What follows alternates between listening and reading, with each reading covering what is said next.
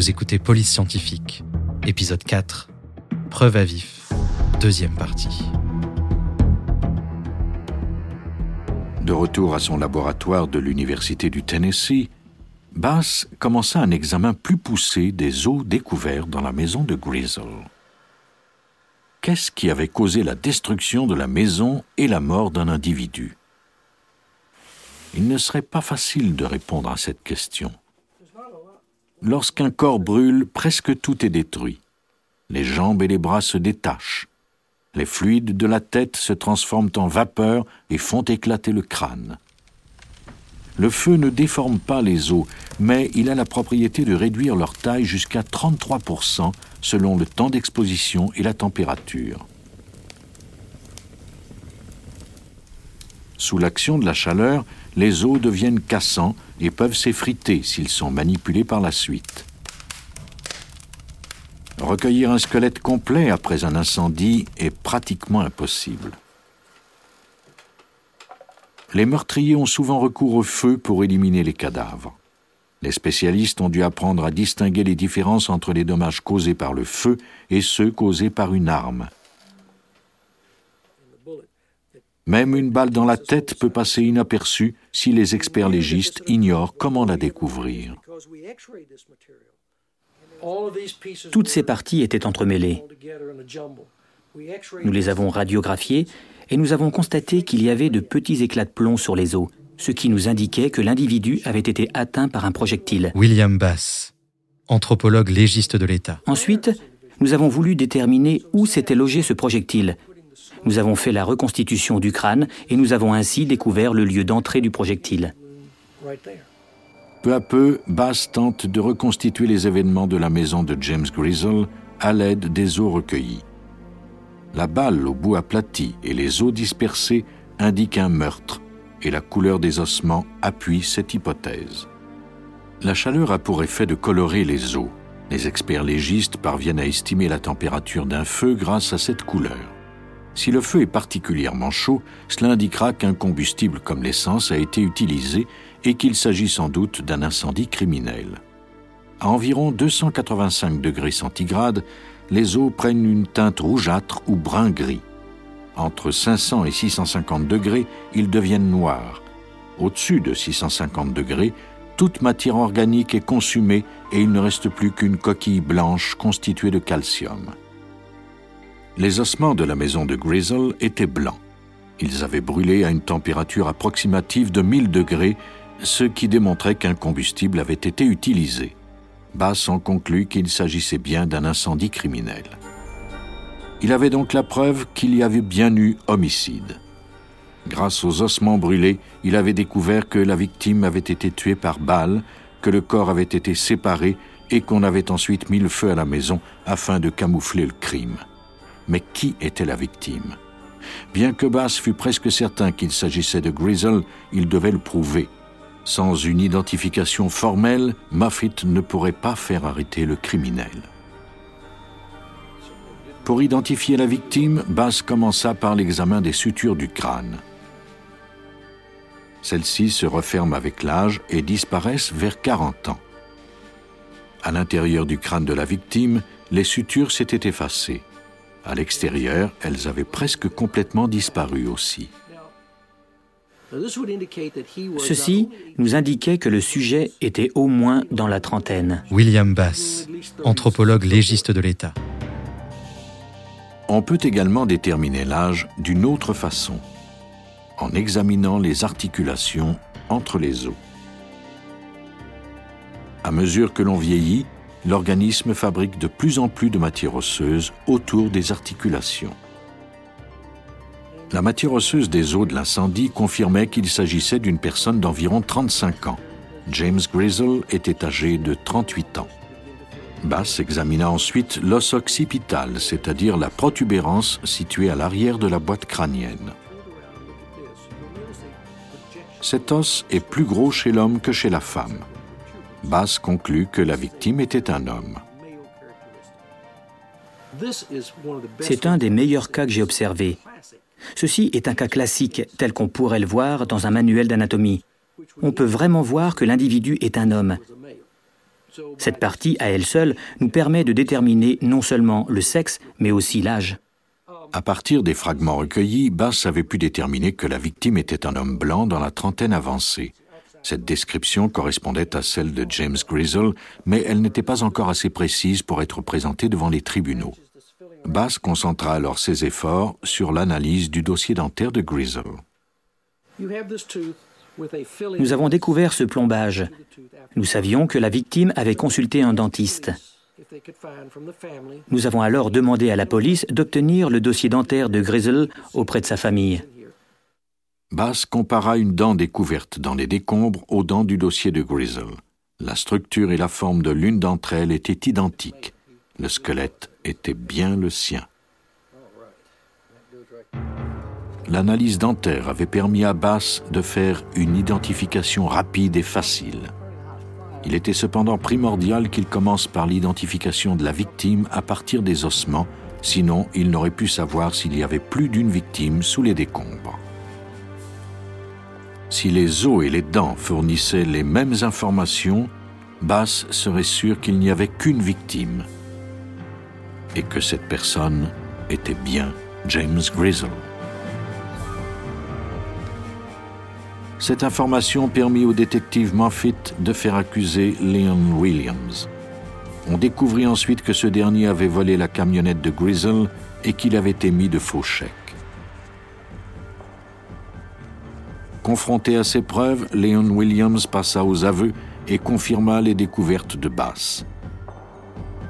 Il avait tiré sur James Grizzle dans le sous-sol de sa maison, avait versé de l'essence avait attaché des explosifs à la victime qui, lors de la détonation, avait incendié la maison.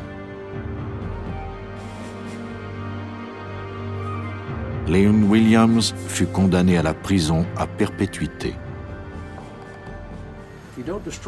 Si on ne détruit pas toutes les preuves en louant un bulldozer ou en rasant tout ou quelque chose du genre, les preuves resteront là pour qui sait les chercher. Cela a pris un certain temps, mais notre reconstitution des événements s'est avérée en tout point conforme à la description qu'en a faite le coupable. William Bass est parvenu à démasquer un meurtrier qui avait pourtant déployé mains efforts pour cacher son crime. Ailleurs, aux États-Unis, un homme tenterait l'impossible pour rapatrier la dépouille de son frère disparu au Guatemala. Nous sommes au Guatemala en 1985 le pays est aux prises avec une guerre civile entre le gouvernement et la guérilla communiste.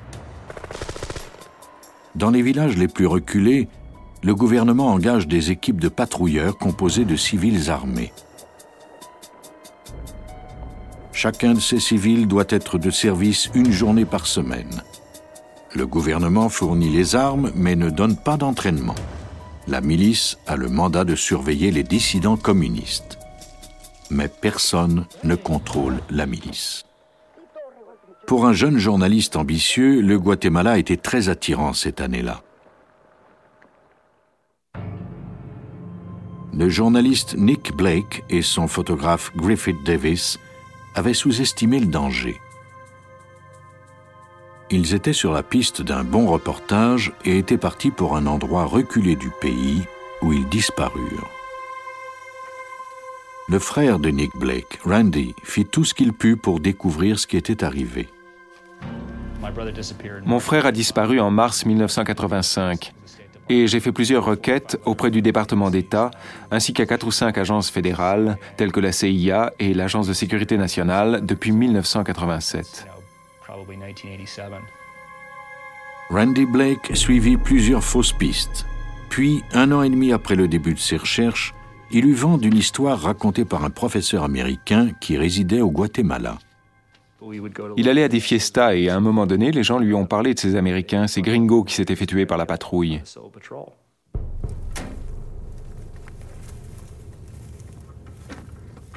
Le professeur avait conclu qu'il s'agissait des journalistes.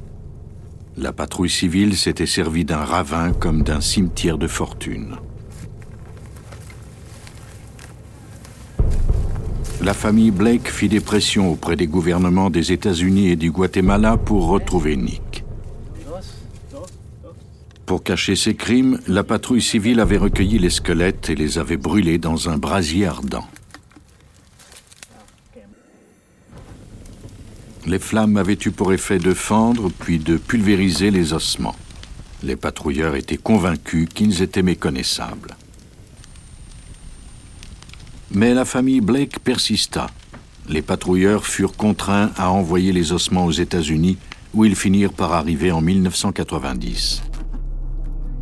Leur analyse révéla une supercherie. La caisse ne contenait aucun ossement humain. Convaincus qu'ils venaient de mettre à nu une opération de camouflage, la famille Blake et les autorités américaines firent des pressions pour obtenir la vérité.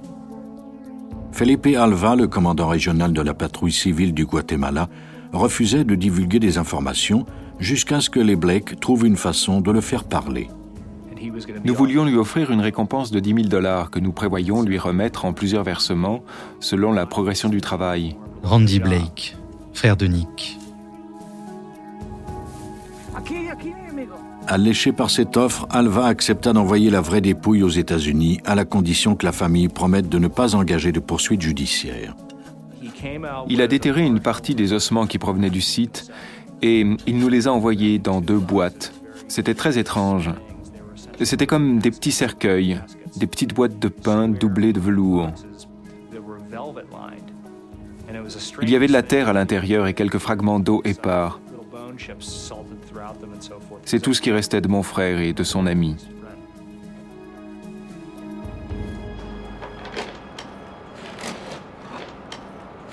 Le triste retour au pays eut lieu sans cérémonie au quai de débarquement derrière le Smithsonian Institute à Washington.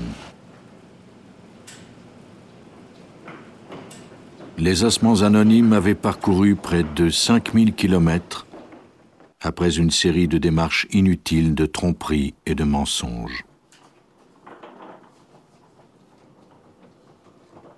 Mais il restait des analyses à faire avant que la famille Blake ne puisse faire enterrer Nick et mettre un terme à cette triste histoire. Cette fois-ci, il devait s'assurer que les os reçus étaient bien ceux de Nick et de Griffith. La délicate tâche d'identifier les ossements fut confiée à l'anthropologue légiste Douglas Housley. Lorsque les caisses arrivèrent, elles furent d'abord radiographiées car on voulait s'assurer que rien n'avait été endommagé pendant le voyage. Leur contenu n'avait rien d'étonnant. Il s'agissait surtout de terre, de cendres, de racines et de fragments d'eau.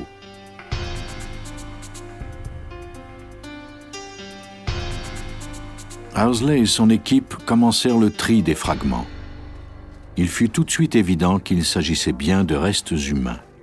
Ils remarquèrent également que certaines parties se trouvaient en double et qu'il y avait une différence de couleur. Housley était convaincu qu'il analysait les ossements de deux individus. Des 70 kilos de terre et de débris envoyés, ils recueillirent environ un kilo d'ossements incinérés. Le plus gros des 1600 fragments mesurait à peine 7 cm et demi de longueur. Mais Housley eut de la chance. Certains des fragments provenaient de l'os occipital qui se trouve derrière la tête. Leur taille indiquait qu'il s'agissait de deux hommes. Il aurait pu s'agir de n'importe quel individu, mais Housley découvrit ensuite un morceau très particulier d'environ un centimètre de diamètre. C'est un fragment dans le front qui forme une gouttière pour les sinus à l'intérieur du crâne. Cet os s'appelle la crête frontale. La configuration de cet os est très inhabituelle. En général, l'arête est proéminente, mais chez un petit pourcentage de la population, on retrouve une double arête comme celle-ci.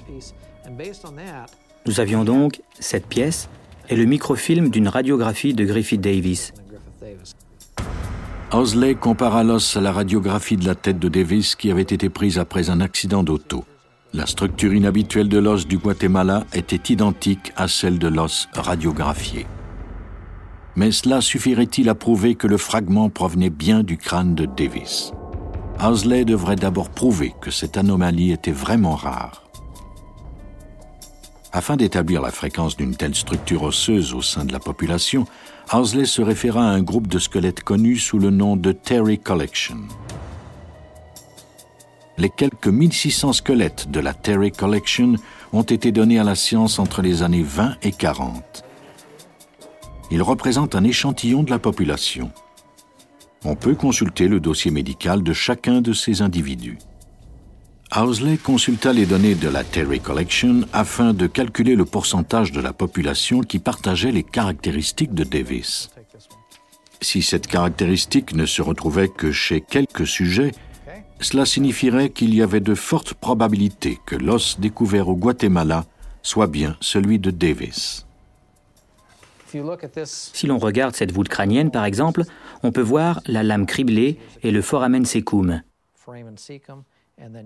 Voici la forme habituelle de la crête frontale. C'est une arête proéminente, et cette conformation se retrouve chez 88% des hommes blancs. Maintenant, on peut comparer cette même structure, mais on peut voir qu'il y a une double arête et un sillon. C'est cette conformation que nous avons observée sur le crâne de Griffith Davis. Cette dernière se retrouve chez 9% des sujets. L'os du crâne de Davis et celui qui provenait du Guatemala présentaient tous deux les mêmes caractéristiques inusitées. Il y avait donc de fortes probabilités qu'il s'agisse de la même personne. Mais qu'en était-il de Nick Blake? L'échantillon reçu était si limité qu'un seul autre test pouvait être effectué. Housley détermina l'âge approximatif des deux dépouilles en analysant les sutures du crâne. Les sutures sur les fragments attribués à Davis avaient presque disparu, ce qui indiquait que l'individu était dans la trentaine. Celle de l'autre sujet était encore très apparente, ce qui indiquait qu'il était plus jeune. Cela nous aide à différencier les deux. Les deux hommes avaient environ 11 ans de différence et cela m'a permis de déterminer lequel était le plus jeune. Au moment de son décès, Griffith Davis était âgé de 38 ans et Nick Blake de 27 ans. Les calculs d'Ousley s'étaient révélés exacts. Pour Randy Blake, les résultats étaient encourageants, mais encore trop imprécis. Nous nous disions que c'était sans doute Nick, mais nous voulions vérifier sur place. Nous avons décidé de faire le voyage. En mémoire de Nick, la famille Blake tenait absolument à se rendre au Guatemala et faire l'impossible pour découvrir davantage d'ossements. Mais Osley devait les accompagner car il était le seul à posséder l'expertise nécessaire. Ensemble, ils retraceraient les derniers moments de Nicholas Blake et Griffith Davis. Grâce à l'appui de l'anthropologue Douglas Owsley, Randy Blake pressentait qu'il avait enfin une chance de retrouver son frère. Il avait compris que la seule façon de récupérer les ossements de Nick serait d'aller les chercher lui-même.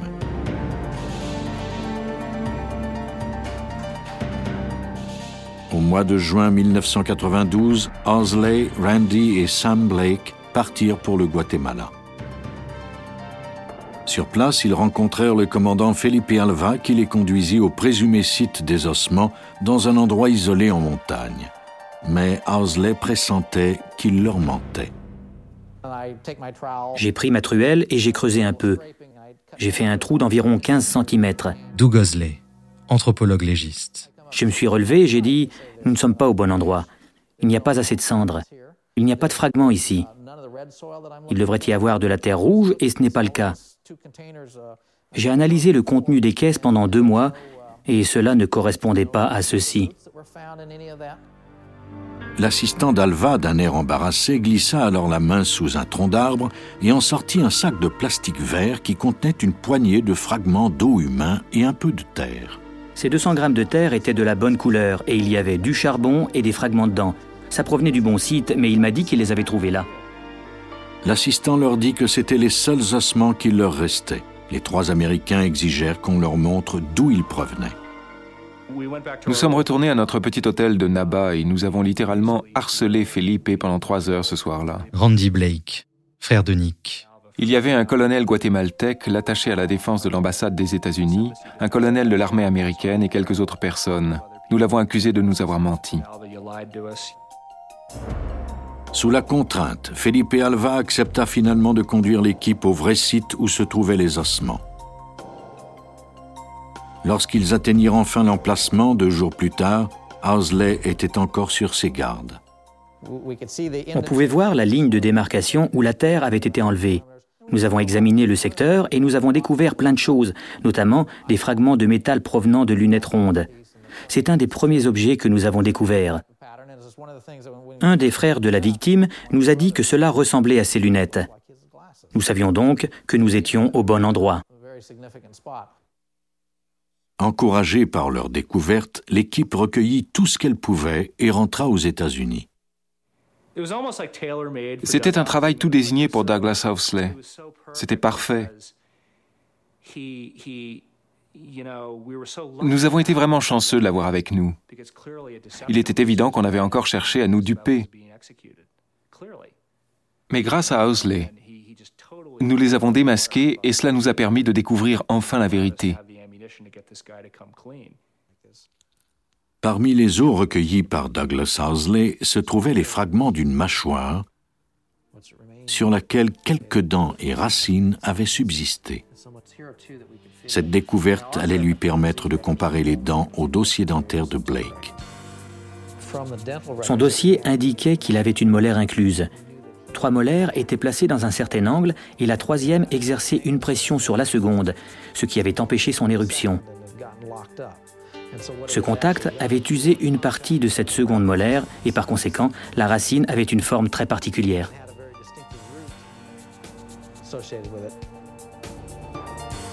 Grâce à la forme des dents et des racines, Housley put enfin identifier formellement Nick Blake.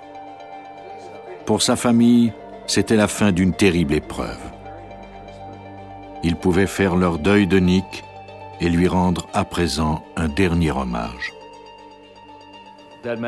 Pour nous, il était essentiel de rapatrier sa dépouille et de l'enterrer dans un cimetière où il aurait sa pierre tombale, et c'est ce que nous avons fait. Malheureusement, il n'y avait pas assez de fragments pour démontrer que Blake et Davis avaient été tués par balle. Pour leur famille, cependant, cela n'avait plus d'importance. Leur dépouille était enfin revenue chez elles. Cela suffisait. Les indices d'un crime subsistent dans ces cendres. Même si le feu les a transformés, il ne parvient jamais à les éliminer complètement. La science permet aujourd'hui de les analyser et de découvrir la vérité.